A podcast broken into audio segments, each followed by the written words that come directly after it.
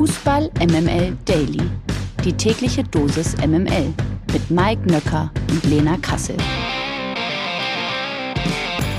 Guten Morgen. Es ist Donnerstag, der 14. April. Es ist der Freitag des kleinen Mannes und damit Hallo an den Mats Hummels von Fußball MML. Guten Morgen, Mike Nöcker.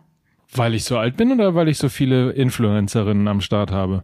Und natürlich, weil du so eloquent bist und so gut aussiehst. Ja, das Einzige, was ich nicht kann, ist diese, übrigens wäre ich natürlich sehr gerne so alt wie Mats Hummels, ähm, aber auch diese, diese famosen Außenristpässe kann ich leider auch nicht. Ja, die sind definitiv äh, Champions League würdig und da sind wir schon äh, gleich beim richtigen Stichwort, denn kommen wir mal direkt hierzu. MML International. Seit gestern Abend wissen wir, wer neben Real Madrid und Villarreal im Halbfinale der Champions League steht. Mike, ausnahmsweise hattest du gestern mal Spätschicht und durftest dir sowohl Atletico Madrid gegen Manchester City als auch Liverpool gegen Benfica angucken. Dann Resümee? Ich sag mal so, wenn einem Diego Simeone und Atletico Madrid nicht so unfassbar auf den Sack gehen könnten, dann wäre es erneut ein spektakulärer Champions League Abend gewesen, obwohl irgendwie war es das dann natürlich auch, obwohl eben die Überraschungen ausgeblieben sind. Fangen wir in Liverpool an. Da setzten sich nach einem 3 zu 1 im Hinspiel die Reds erwartungsgemäß gegen Benfica Lissabon durch. Ein Spaziergang wurde es aber trotz zwischenzeitlicher 3 zu 1 Führung nicht. Die Portugiesen kämpften aufopferungsvoll und belohnten sich am Ende mit einem 3 zu 3, schieden also damit erhobenen Hauptes im Viertelfinale aus. Atletico gegen City wurde in der 13. Minute der Nachspielzeit beim Stande von 0 zu 0 abgepfiffen. City ist also nach dem 1 zu 0 aus dem Hinspiel weiter. Bester Mann auf dem Platz meiner Meinung nach war Daniel Siebert, der deutsche Schiedsrichter, der sich durch nichts, aber auch gar nichts aus der Ruhe bringen ließ. Ihr könnt euch vorstellen, wie sehr Simeone wie Rumpelstilzchen an der Seitenlinie genervt auf und ab gelaufen ist. Ergebnis achtmal gelb und einmal gelb-rot gegen Felipe. Das ist also die Bilanz des Zählbaren. Tore gab's nicht. Auch Simeone musste noch äh, gelb einstecken. Aber für mich kann ich am Ende dieses Abends nur sagen, Gott sei Dank ist das nervige Atletico Madrid ausgeschieden. Teilweise unsportliches Drama muss man ehrlicherweise mögen. Ich eher nicht so. City trifft jetzt auf Real Madrid, Liverpool auf Villarreal und zwar am 26. 27. April und im Rückspiel am 3. und 4. Mai. Okay, Leute, jetzt vergessen wir aber mal ganz kurz die Champions League und sprechen über den UEFA Cup. UU. Ja, den ganz großen Europapokalabend gibt's nämlich erst heute Abend, wenn Eintracht Frankfurt mit 20 bis 30.000 Fans beim FC Barcelona antritt. Noch ist natürlich alles offen in diesem Europa League Viertelfinale. Das fantastische Hinspiel endete ja mit 1 zu 1. Mike, und was glaubst du? Also das Camp Nou wird natürlich brennen, ne? Ohne Frage. Es ist mal wieder ausverkauft. Das letzte Mal, ist es eigentlich, das letzte Mal ist es, glaube ich, beim Fußball der Frauen gewesen, ne? Beim Klassiko zwischen. Ja, genau. Zwischen äh, Barcelona und Real Madrid. Also jetzt wieder ausverkauft, natürlich auch am Europapokalabend. Also, äh, normalerweise hat Frankfurt keine Chance. Und wenn sie die nutzen, wird's ein grandioser und historischer Fußballabend. Und darauf freuen sich natürlich alle. Ansonsten ist natürlich der FC Barcelona in fast allen Belangen den Frankfurtern äh, überlegen. Die Frage ist dann halt Mannschaftsleistung, ähm, zerreißen, Herz auf dem Platz haben, all die Dinge, die können natürlich ausschlaggebend sein, um dann doch das Wunder von Barcelona möglich zu machen.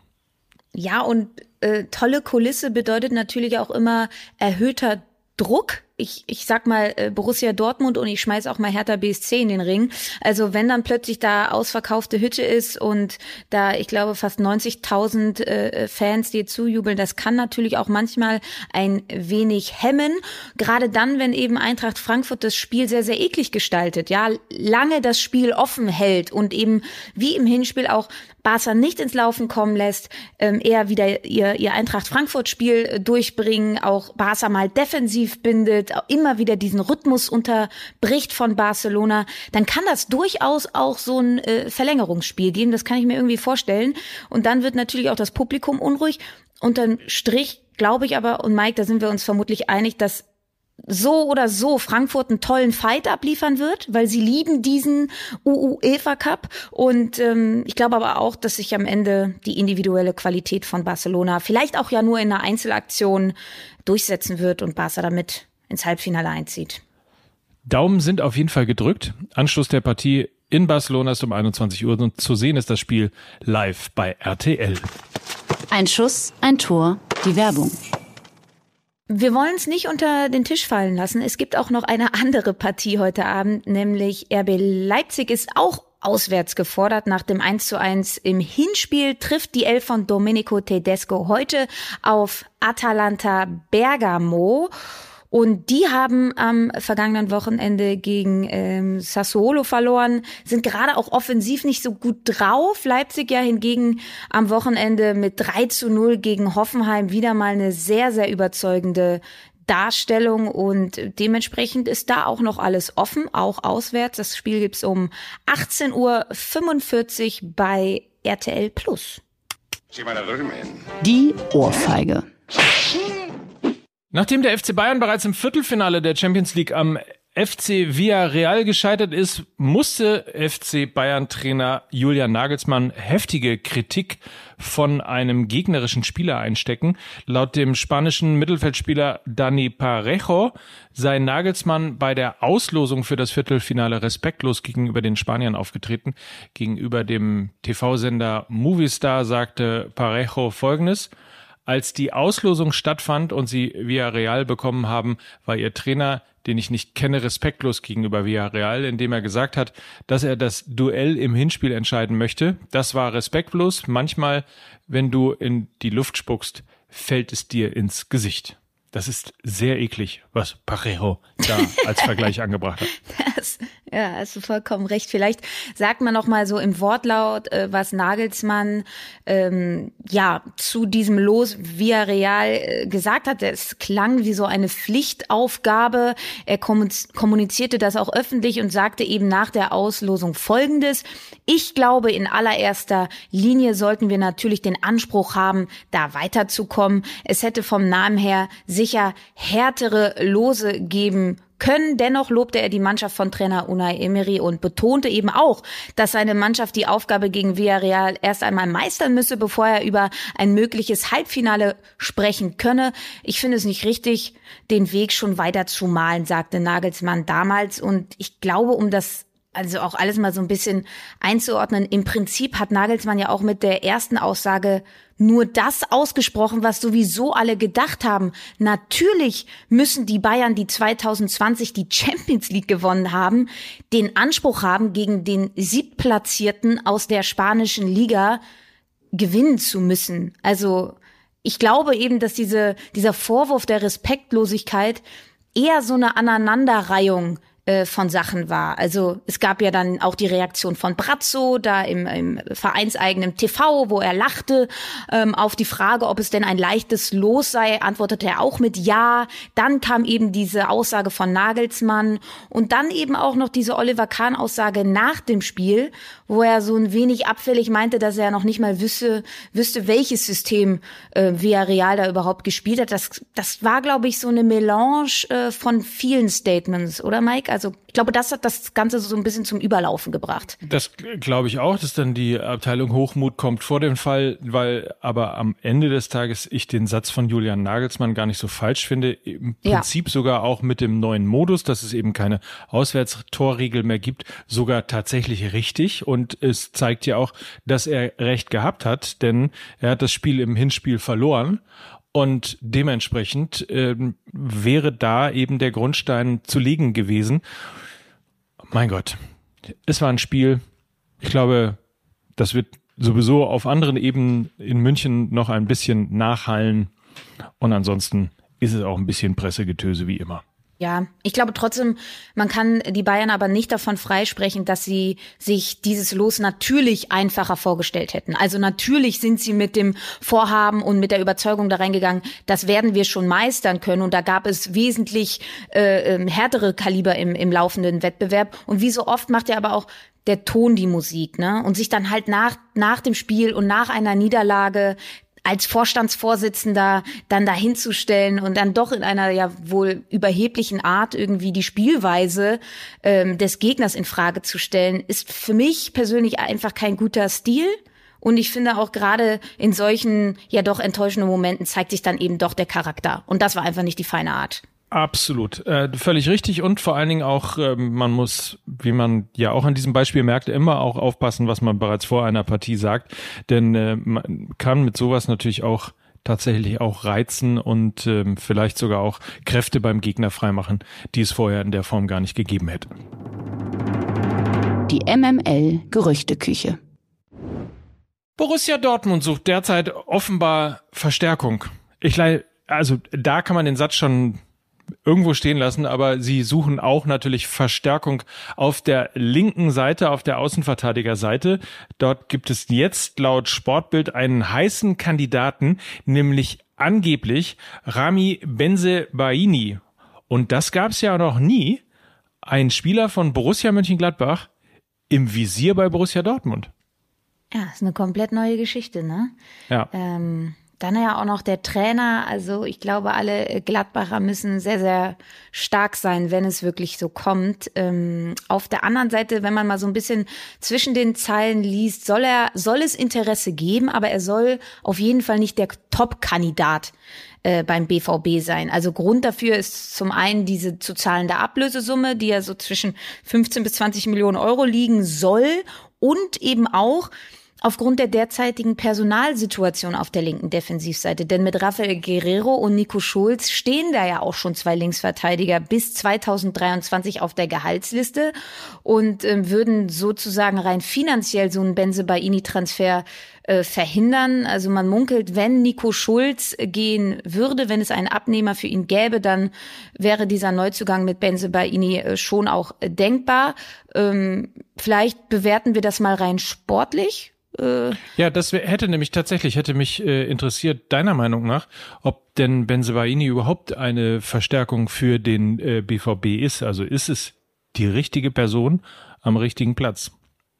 Also man muss rein sportlich sagen, Benzebaini kam ja in dieser Saison nach seiner Leistenverletzung zum Hinrundenstart auf bis dato, glaube ich, nur 19 Einsätze für Gladbach, hat fünf Tore erzielt und zwei vorbereitet, das ist ganz ordentlich, aber er hat immer wieder mit Formschwankungen zu kämpfen und eben auch immer wieder mit Verletzungen. Zwei Sachen aber, die definitiv für einen Wechsel sprechen. Erstens, unter keinem Trainer absolvierte Benzebaini im Profibereich mehr Spiele als unter Marco Rose, 59 Mal, bot Rose eben eben den Linksverteidiger während seiner Zeit als Trainer bei Borussia Mönchengladbach zwischen 2019 und 2021 auf und war half ihm in jenem Zeitraum eben zu einem äh, Marktwertboost ja von acht auf über 20 Millionen Euro. Er hat richtig gut performt unter Rose und war eben sehr torgefährlich. Das ist die eine Sache. Also Rose und Benze Baini, das könnte ein Match sein. Und die zweite Sache ist, dass er eben auch als Innenverteidiger spielen kann. Also somit hat er eine gewisse Flexibilität, die er mitbringt, die einen Transfer gerade für den BVB und wenn es dann eben auch um diese hohe Ablösesumme geht, dann doch auch attraktiv macht, weil er nicht nur eine Position bekleiden kann. Ist dann so aber auch ein bisschen so ein Emre Can Verschnitt, der dasselbe ja dann auf der rechten Verteidigerseite auch machen kann und ähm, richtig, richtig, richtig krassen sportlichen Mehrwert sehe ich jetzt nicht, aber vielleicht kriegt ihn Rose ja wieder an seinen Leistungspeak. Mal schauen. Verlierer des Tages. Ist der VfL Bochum, wobei ich mich die ganze Zeit frage, ob er nicht vielleicht auch der Gewinner des Tages ist. Auf jeden Fall geht es um den Becherwurf. Der Club selber kann ja nicht so richtig viel dafür, aber es gab ja diesen Skandal im Spiel gegen Borussia Mönchengladbach. Becher geworfen, Linienrichter getroffen, Spiel abgebrochen und äh, jetzt hat es einen Richterspruch gegeben und zwar vom DFB Sportgericht und dementsprechend hat es folgende finanzielle Folgen für den VfL Bochum. ich trage mal vor, aufgrund unsportlichen Verhaltens aus dem eigenen Fanblock wird der VfL gemäß der Rechts- und Verfahrensordnung des DFB mit einer Geldstrafe in Höhe von 100.000 Euro belegt. Des Weiteren soll das nächste Bundesliga-Heimspiel unter teilweisem Ausschluss der Öffentlichkeit ausgetragen werden. Diese Strafe allerdings ist bis zum 30. Juni 2023 zur Bewährung ausgesetzt. Also da würde ich mal sagen, gut, 100.000 Euro tut ja auch dir weh, Lena. Ähm, also auch dem VfB Bochum. tut uns allen vielleicht ein bisschen weh. Wer weiß. Äh, nee, Scherz beiseite. Aber dass es tatsächlich nur einen Ausschluss aufs, auf Bewährung gegeben hat, ich finde das seltsam. Überrascht. Was heißt das? Also, wie kann, was kann man sich darunter vorstellen? Das heißt im Grunde genommen, das ist so wie Knast auf Bewährung. Also, wenn du nochmal gegen irgendetwas verstößt, dann wird eben dieser Schuldspruch tatsächlich in die Tat umgesetzt. Dann gibt es einen teilweisen Ausschluss der Fans in dem nächsten oder in einem Bundesligaspiel.